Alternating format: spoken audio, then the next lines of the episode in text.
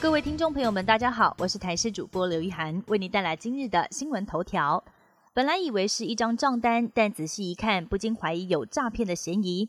有网友贴出照片，发现有一间有线电视寄来的信件。乍看之下是普通的缴费单，费用八百八十八元。但是细看内容会发现，上面有广告 DM 限期优惠，如不申办即无需缴费等字样。才发现寄来的并不是第四台账单，而是申办第四台高画质套餐的合约缴费单。不少网友回应，家中真的有老人家以为是账单拿去缴费，质疑有诈骗的嫌疑。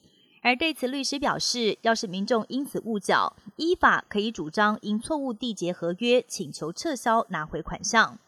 旅游复苏，但乱象也不少。有民众上网抱怨，花了一万五千元参加韩国旅行团，结果被当地导游强迫购物。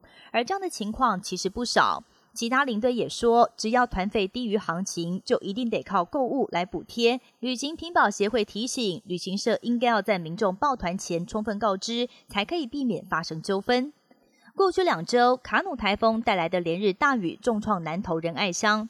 随着道路抢通和天气好转，清境农场在今天早上的入园人数已经突破四百人，住宿率预估可以达到大约两成，可见观光产业也开始逐渐恢复。二零二三年世界机器人大会十六号在中国北京盛大开幕，展出了多款仿真机器人。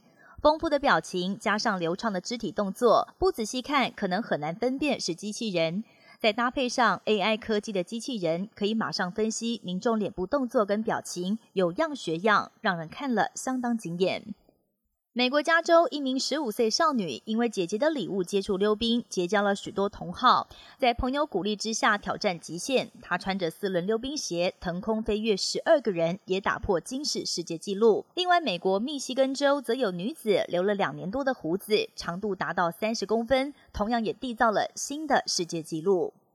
美日韩三国领导人十八号在华府近郊大卫营举办三方峰会。这一次讨论内容包括军事合作、强化国际事务协调，同时也触及维护台湾周边的和平稳定。在会后也发表联合声明，重申台海和平稳定的重要性。这也是三国领袖继去年柬埔寨联合声明之后，再度表达对台海和平的重视。以上新闻由台视新闻编辑播报，感谢您的收听。更多新闻内容，请锁定台视各界新闻以及台视新闻 YouTube 频道。